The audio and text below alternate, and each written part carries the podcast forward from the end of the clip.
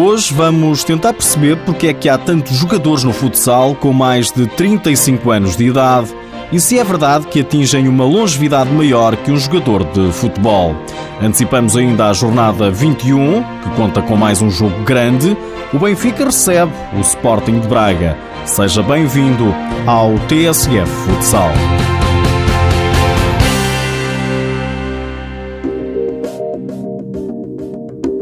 Não sei se já alguém se questionou, mas a verdade é que os jogadores, em média, parecem ter uma longevidade maior em termos de idade nas quadras dos pavilhões do que nos relevados.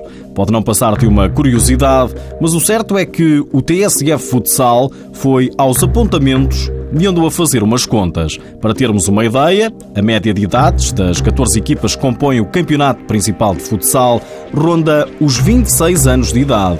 No futebol, a média dá dois anos a menos, 24, que no futsal. Por exemplo, se formos ao Campeonato Brasileiro, que é uma das ligas mais fortes do mundo, as grandes equipas têm 4, 5, 6 jogadores acima dos 35 anos. Porquê? Porque a qualidade em termos táticos, em termos de maturidade no jogo é excelente.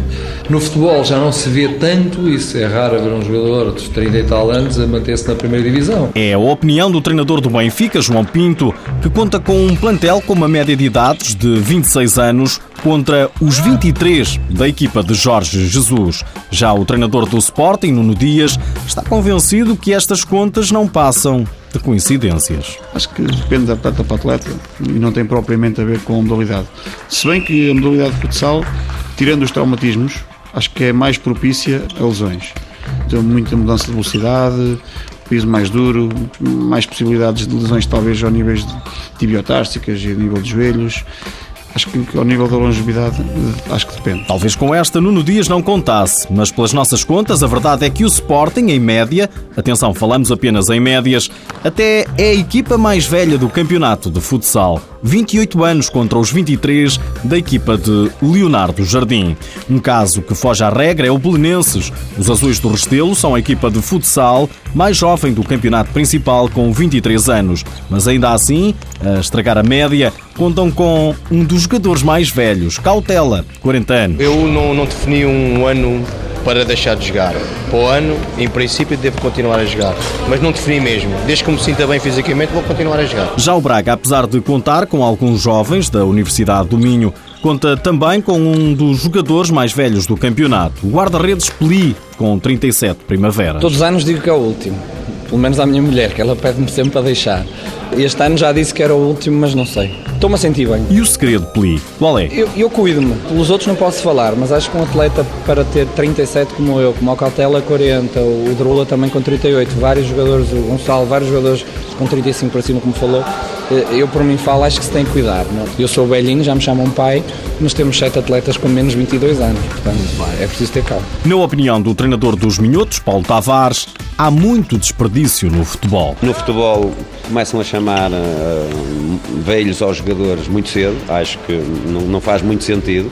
Agora, uma situação que eu me lembro do luxo, chamar a velho um, um jogador com aquela qualidade com 33 anos não me parece correto, mas uh, no futsal eu tenho a certeza do que digo, porque hum, já estive na Liga Russa, apanhei jogadores com 40 anos, com uma qualidade impressionante. É óbvio que têm que ser bem geridos no treino, um, um, não podemos treinar da mesma forma com, com um atleta de 40 anos como trabalhamos com um de 20. O TSF Futsal quis escutar também a opinião de um dos melhores jogadores do mundo. Ricardinho lamenta o peso que a idade confere no nosso país. Sei que a idade afeta um pouco as contratações, a altura de contratar.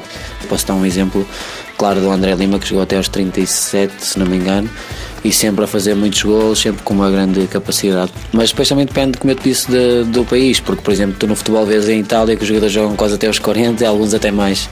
Em Portugal não, não temos muito essa mentalidade. O jogador dos espanhóis do Inter Movistar não quer parar tão cedo. Eu tenho assim mais ou menos em mente que gostava pelo menos ali até aos 35, se, tiver, se conseguir manter o alto nível, era por aí que eu queria chegar. Agora, obviamente que tudo vai depender da maneira como eu me vou tratar, vou continuar a tratar, do profissionalismo que eu vou manter em termos de horas de descanso, de alimentação e acho que isso aí faz com que consigas jogar mais anos a alto nível. Importa agora saber o porquê, se é que é verdade, de um jogador de futsal atingir em média uma longevidade maior que um jogador de futebol.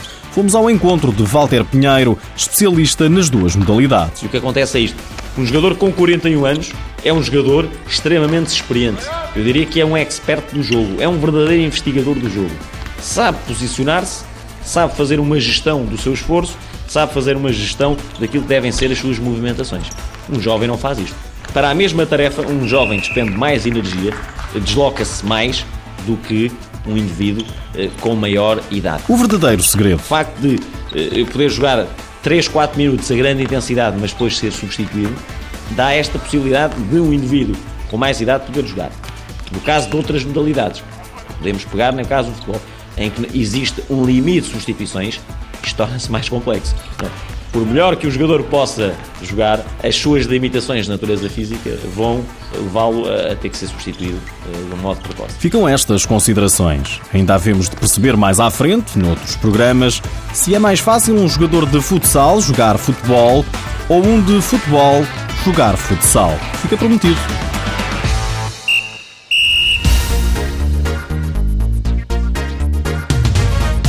E este fim de semana está aí a jornada 21, com ela mais um jogo grande. O Benfica, segundo classificado, recebe o Braga, terceiro na tabela, ambos separados por 3 pontos.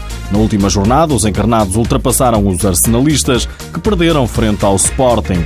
O Sporting que se mantém firme na liderança. Os Leões, com mais 3 pontos que o Benfica, recebem o Belenenses. Os Leões de Porto Salvo, quarto classificados, vão a Gaia medir forças com o O Póvoa Futsal recebe o Boa Vista, o Fundão Rio Ave, a Académica o Dramático de Cascais, o Vila Verde, Lanterna Vermelha, visita o Olivais, penúltimo classificado. E atenção que a Liga Sport Zone está a entrar na fase decisiva. Faltam seis jogos para terminar a fase regular e começarem os playoffs. Nos últimos dias ficamos a saber que o internacional português Pedro Costa, com a notícia, conquistou o título japonês pela terceira vez ao serviço do Nagoya Oceans. E a esta altura, dizer-lhe ainda, decorre o segundo Open Day de futsal feminino do Sporting. Durante o dia de hoje, as meninas têm uma oportunidade única para mostrarem o que valem e, quem sabe, praticarem a modalidade no clube de Alvalade. E não saio desta edição sem antes lhe deixar uma curiosidade. Sabia que no campeonato principal os melhores ataques pertencem ao Sporting e aos Leões de Porto Salvo. As duas equipas marcaram 114 golos cada uma em 20 jogos. É um facto.